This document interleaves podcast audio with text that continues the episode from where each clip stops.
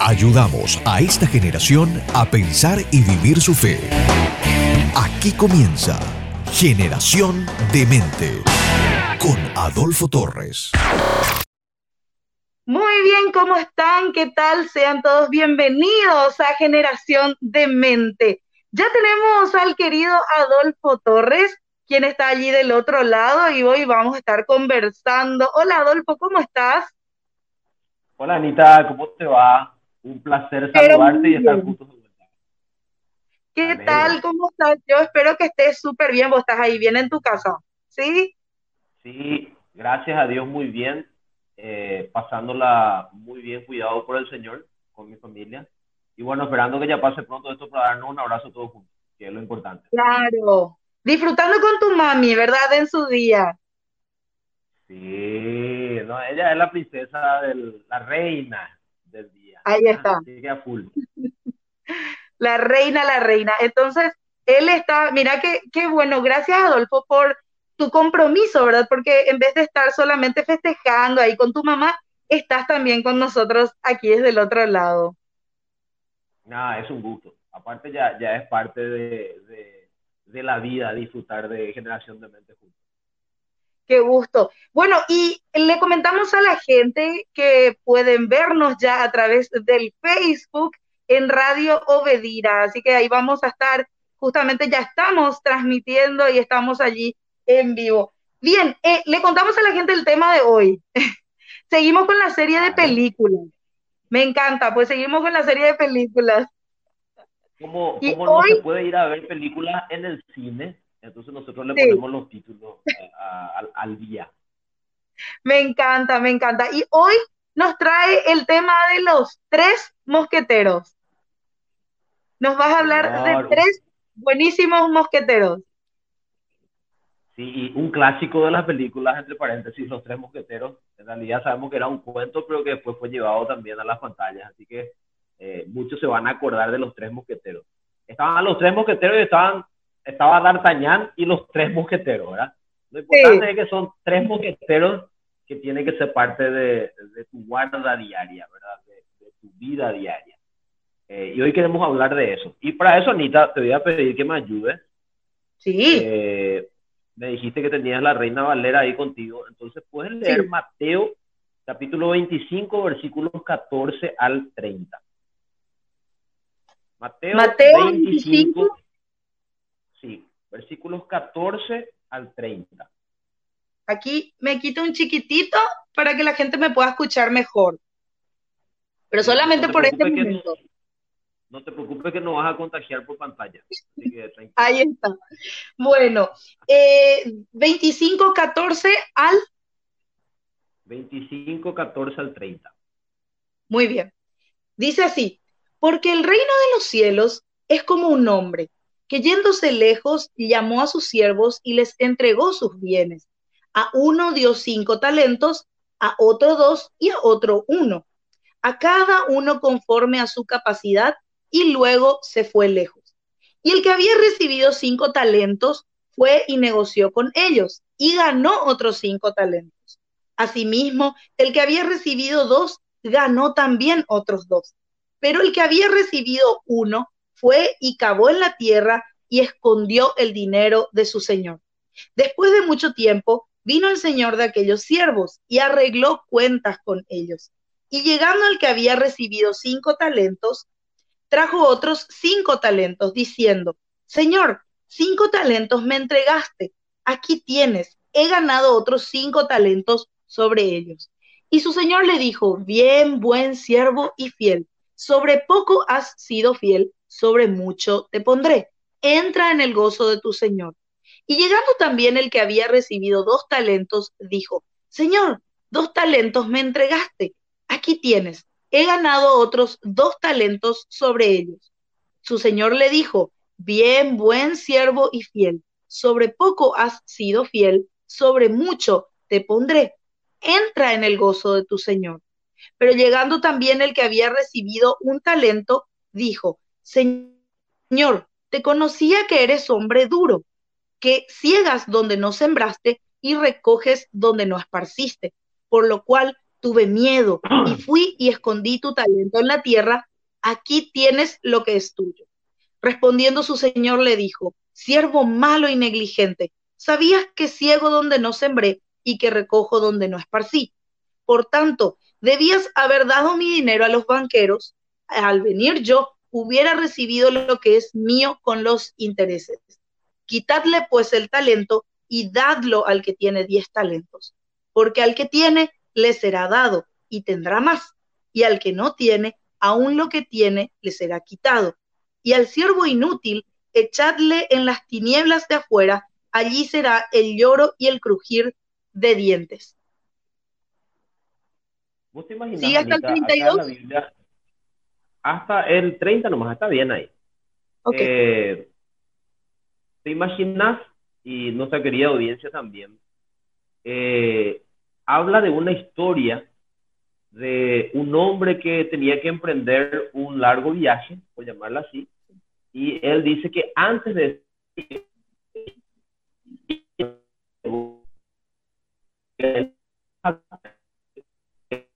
dar talentos, dice la, la le da un a uno le da a otro le da dos y a otro uno.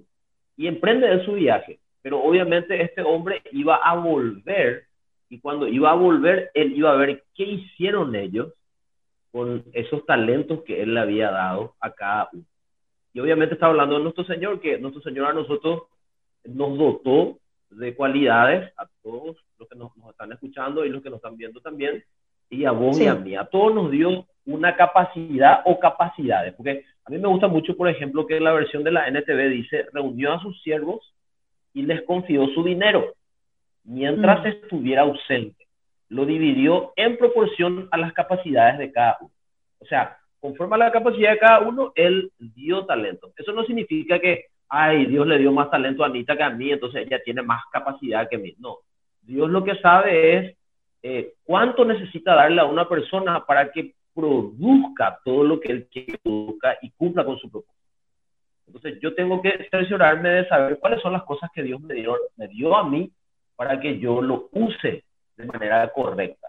Eh, y esta es una temporada justamente para eso, porque nosotros estamos en cuarentena y mucha gente eh, no, dejó de sembrar. O mucha gente ahí que está descuidando cosas.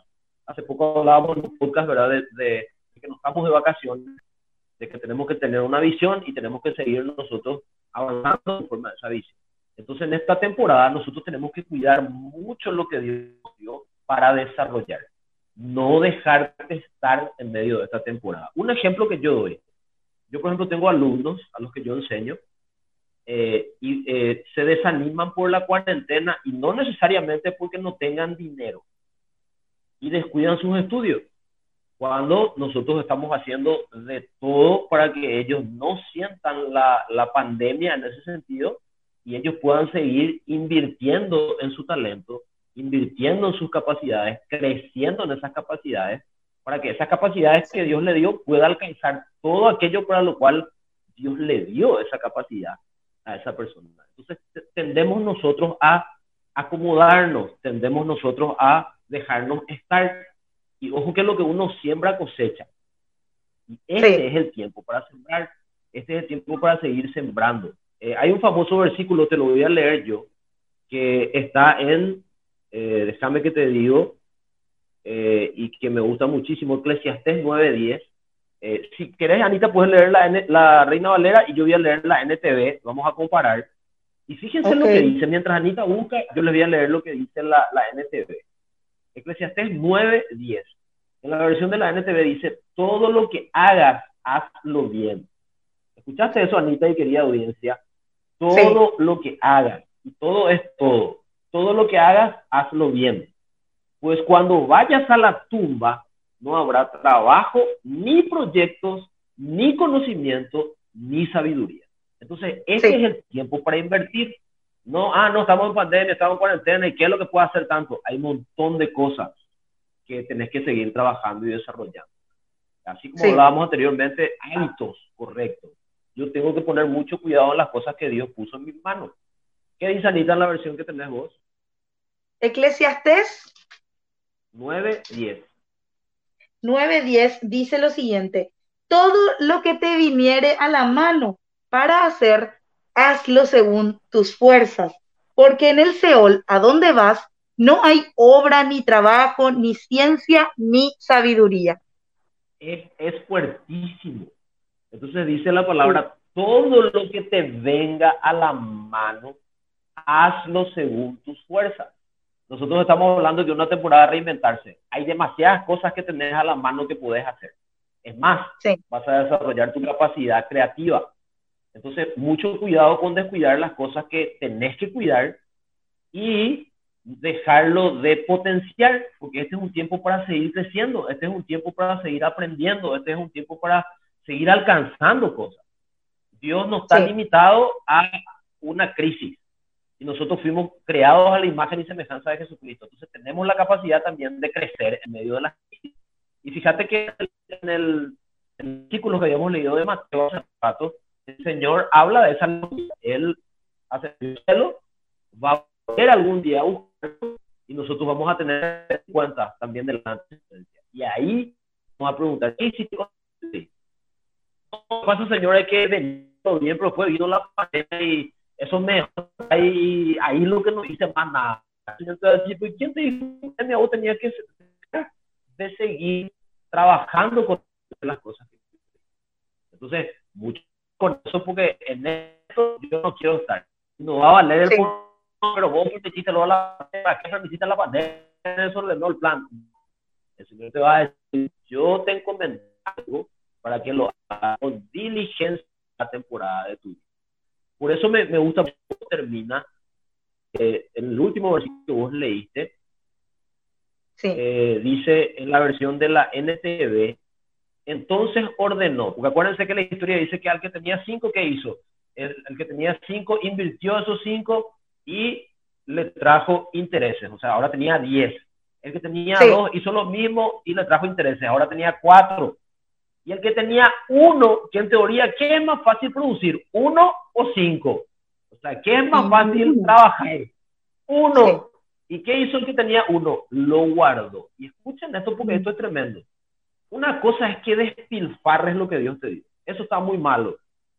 Pero es peor que lo que te dio, no hagas absolutamente nada con eso. Eso es mucho peor. No hiciste nada con lo que tenías. Entonces, mm. imagínense, y Dios se enoja por eso y dice acá en la alegoría que él da, en esta parábola, entonces ordenó, quítenle el dinero, o sea, el talento, a este siervo y dénselo al que tiene más. Sí. O sea, aquel que realmente eh, se preocupó de lo que tenía a mano, hacerlo con todas sus fuerzas. Y dice después, se le dará más y tendrá en abundancia, que es lo que todo el mundo quiere hoy, tener abundancia, ¿verdad? Bueno, entonces hacer lo que tenés a la mano. Y después dice, pero a los que no hacen nada, se les quitará aún lo poco que tienen. Esto mm. es tremendo. Y después dice, ahora bien, a este siervo inútil, en la Reina Valera dice a este siervo negligente, a la oscuridad de afuera donde habrá llanto y rechinar de dientes. Obviamente eso ya está hablando en otro nivel, en otro punto ya habla del infierno. Pero qué interesante que el Señor primero te dice que te dio talentos y cualidades y capacidades. Vos tenés capacidad para producir. Bueno, este es un tiempo para hacer lo que tenés que hacer, lo que tenés a mano, seguir haciéndolo bien y Dios te promete que Él va a hacer que eso produzca. Dios te va a dar creatividad para que multipliques lo que Él te dio en todas las áreas de tu vida, no solamente para adquirir sustento diario, sino también para bendecir a los que te rodean. Entonces nosotros tenemos que entender bien. Y acá vienen los tres mosqueteros que yo tengo que cuidar muy bien y trabajar en esta temporada de cuarentena. La primera, la negligencia. A ver, primero. Cuidado con ese mosquetero. Cuidado con el primer mosquetero, la negligencia. Ese no es un buen mosquetero. Y sí. Eh, yo estuve buscando en el diccionario qué significa negligencia y dice falta de cuidado, aplicación y diligencia de una persona en lo que hace. O sea, es un descuido. En especial en el cumplimiento de una obligación. Y vos tenés varias mm. obligaciones porque Dios te enseña en su palabra cómo vivir la vida. Ojo con eso. Falta de cuidado o cumplimiento de una obligación. Después dice negligencia, viene del latín negligentia. Es la falta de cuidado o el descuido. Y eso es lo que yo veo mucho en muchas personas en esta temporada de cuarentena, descuido. Estamos dejando, estamos dejando de estar y estamos descuidando. Y a veces nuestro pretexto es que eh, no, no sabemos luego cómo vamos a estar económicamente después, el desánimo, la tristeza. Ojito con eso. Ojito con eso, porque está haciendo ya pereza disfrazada de supuesta mm. eh, eh, preocupación por lo que estamos pasando. Sí. De hecho, Adolfo, te, iba, te iba a comentar, bueno, es nada más para unir, ¿verdad? en la Biblia también nos habla de que es pecado si no hacemos lo bueno, o sea, si sabemos hacerlo y no lo hacemos, nos es pecado también. Asimismo, el famoso pecado de omisión. Omisión, sí. O sea, como dice Anita, la Biblia dice, el que sabe hacer lo bueno y no lo hace le es pecado. Ahí está. Entonces, nosotros no tenemos pretexto porque Dios a nosotros nos enseña cómo vivir la vida. A lo mejor no te va a decir punto con coma exactamente qué hora, en qué minuto, en qué momento va a suceder cada cosa a veces te lo puedo decir porque a, mí me pasó con fecha y hora y también vemos en la Biblia cómo hay, hay acontecimientos que él habla con fecha y hora. Pero la mayoría de las cosas cotidianas no tiene fecha y hora. Eh, para nosotros es perseverar en cuidar lo que me corresponde hacer a mí. Lo que yo sé que tengo que hacer, lo hago sin pretexto, independientemente de la temporada. Y eso nos va a llevar después a nuestro, a nuestro segundo espadachín, ¿verdad? nuestro segundo mosquetero. Pero continuemos con negligencia. Eh, falta de cuidado o de descuido. Una conducta negligente, por lo general, implica un riesgo para uno mismo y para terceros. Y se produce por la omisión, acá está lo que vos dijiste, Anita, por la omisión del cálculo de las consecuencias previsibles y de la propia acción. Ojo, señores, negligencia no sabe para tu vida, para los que te rodean. Porque cuando vos no haces lo que tenés que hacer, no solamente es maldición para vos, es maldición para los que te rodean. Porque vas a traerle el problema a la gente que te rodea. Va a haber mucha gente que va a tener que buscar cómo solucionarte tu problema. Porque vos no haces lo que tenés que hacer. Y no solamente eso, toda la gente que tendría que ser bendecida por vos ser dirigente en las cosas que te corresponden, no va a poder ser. Y dice acá, me encanta, que es por falta de cálculo de las consecuencias previsibles y posibles de la propia acción. O sea, vos no calculaste el dejarte estar las consecuencias que te va a traer mañana. Y volvemos al mismo principio. que sembrar, cosechar. Este es un tiempo para seguir sembrando si vos querés seguir cosechando después, más adelante. Entonces, eh, te dejo un versículo ahí. Vamos a nuestro segundo boquetero por tiempo. Proverbios 10.4. ¿Qué dice Anita? A ver. Proverbios capítulo 10, versículo 4. Proverbios 10:4 dice lo siguiente: La mano negligente empobrece, mas la mano de los diligentes enriquece. Ahí está, sencillísimo el proverbista, pero al punto. ¿Qué va a traer la negligencia? Pobreza. Pero no solamente pobreza económica, pobreza integral, va a traer pobreza espiritual, va a traer pobreza emocional, porque no estás invirtiendo claro. desarrollando lo que tienes que desarrollar en esas áreas. Entonces, ojo, no solamente para tu economía, que es importante, para cosas más importantes como tu espíritu y tus mm. emociones. Como habíamos hablado anteriormente, ¿verdad? Gestionar tus emociones. Mucho cuidado, yo tengo que seguir creciendo espiritualmente y creciendo también emocionalmente. Necesito no ser negligente. Y cierro este punto con esto. La negligencia está penada por la justicia ya sea civil o penal, según el caso. Mm. La culpa está dada en la omisión de la conducta debida para prever y evitar el daño causado. Ejemplo, si yo me estoy yendo eh, por la calle, pongan el acceso sur, que suele ser mi camino normal, y hay una luz roja, eh, encima lindo tráfico tenemos en el acceso sur, ¿verdad? Hay una luz roja y cruzar, no mortales, y cruzar la luz roja y ponerle que te aparece un señor sordo y te para, ¿verdad? Y te dice, pasaste la luz roja. Y vos le decís, señor zorro, disculpe, ¿verdad? Lo que pasa es que no me di cuenta. Había mucho tráfico y estoy esperando hace dos horas acá en la luz roja y da rojo y nadie pasa otra vez porque se cruzan todos. y no me di cuenta y pasé. ¿Qué te va a decir el zorro? Ah, te perdono, Andás. te entiendo, te perdono. Continúa nomás, seguimos más adelante. Puede pasarte a lo mejor una de 100, ¿verdad? Pero es penado por ley y no importa la buena, la, la, la, buena intención que vos aduzca que tuviste para no pasar la luz roja, vas a ser penado por la ley porque es una infracción. Ahora, yo, eh, pregunto. justamente, justamente acotando lo que decís, me acuerdo que un abogado una vez me dijo, el desconocimiento de la ley eh, igual se imputa, igual obviamente te pueden culpar. Yo no conocía esa ley, yo no sabía, pero igual. Y sí mismo eh, eh, dice que vos no podés aducir falta de conocimiento a la ley porque eso también está penado. Sí. Imagínate. Peor es, ¿cómo no vas a saber lo que te corresponde? Lo mismo pasa en la Biblia, Anita. Eso es algo impresionante. ¿Cómo no vas a poder aducir delante de la presencia del Señor? Yo no sabía. Porque Dios te mm. da los recursos para saber su palabra. Y entonces la pregunta es, ¿por qué si para la ley es penada la negligencia? ¿Por qué creemos nosotros que delante de Dios va a pasar desapercibido? Es un mm. Dios de amor, pero también es justo. Y nosotros tenemos que ser conscientes de eso. Entonces, mucho cuidado con el primer mosquetero. El segundo mosquetero, la diligencia. La mm. diligencia, que sería el antónimo de la diligencia, ¿verdad? Y dice el diccionario de diligencia que es la cualidad o virtud de realizar una determinada tarea con una gran eficiencia y en un periodo de tiempo relativamente corto. O sea, en el tiempo que tenés que hacer, lo haces bien.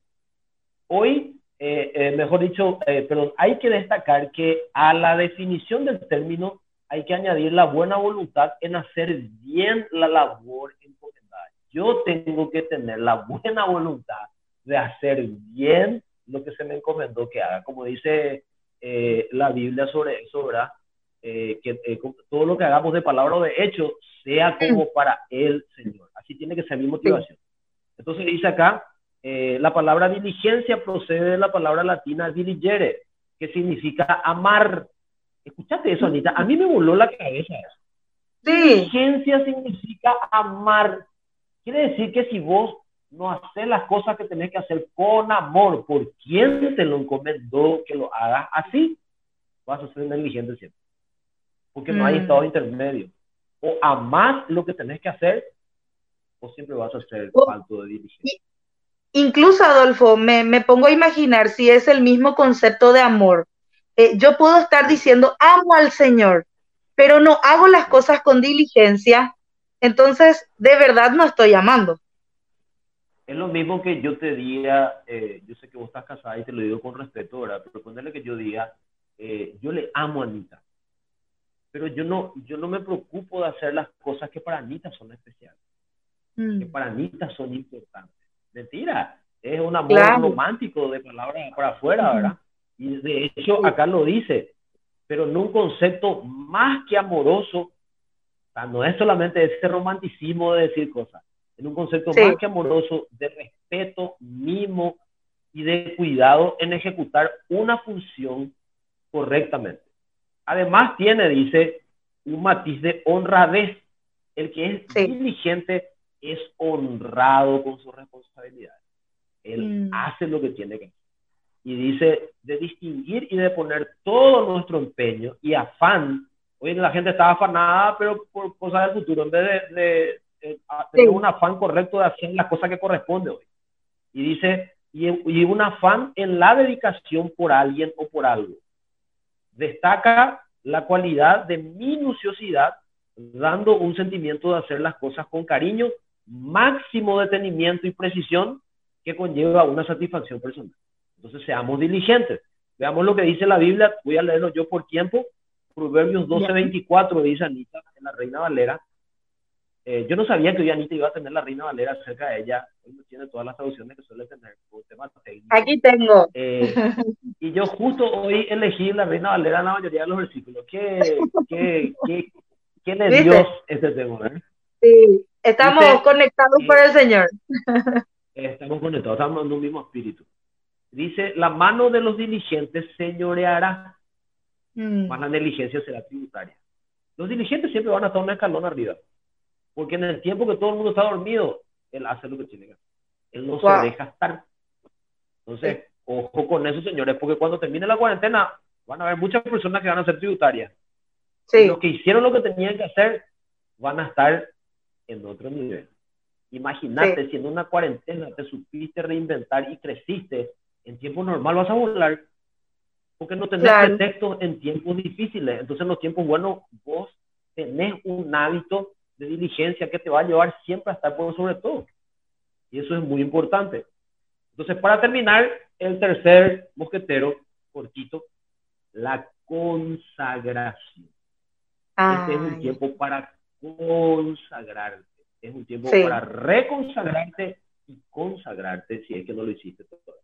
Es un tiempo para indagar eh, profundo, de una manera puntillosa y ver en qué cosas fuiste negligente, en qué cosas estás siendo negligente y corregir esas.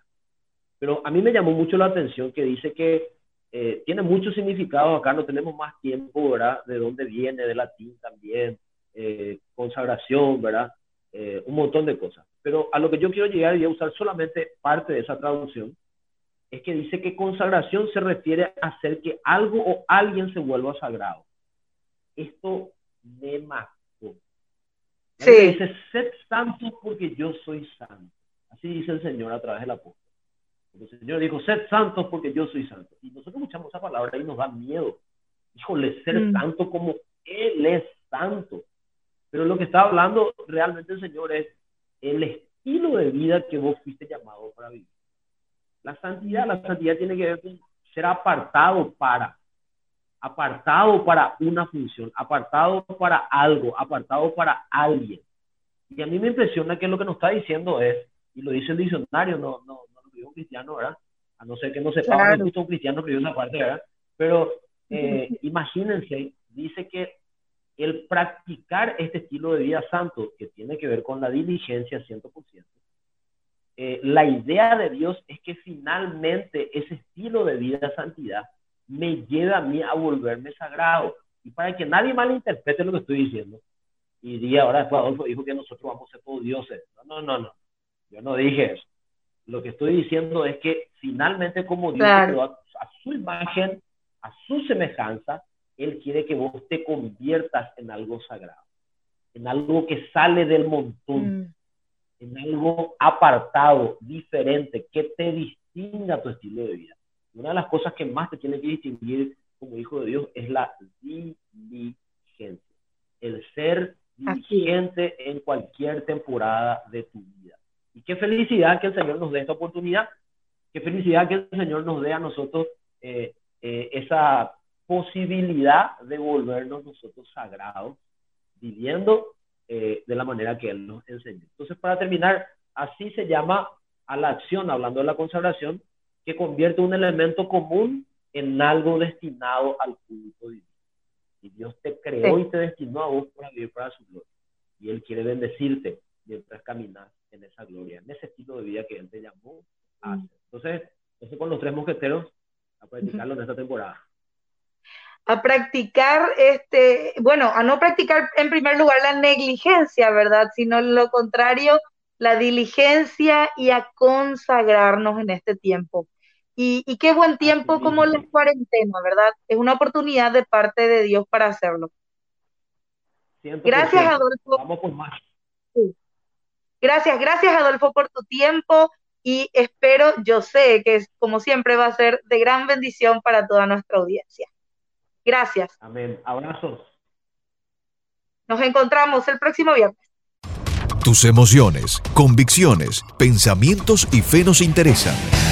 Por eso te esperamos cada viernes a las 21.30 para una nueva edición de Generación de Mente.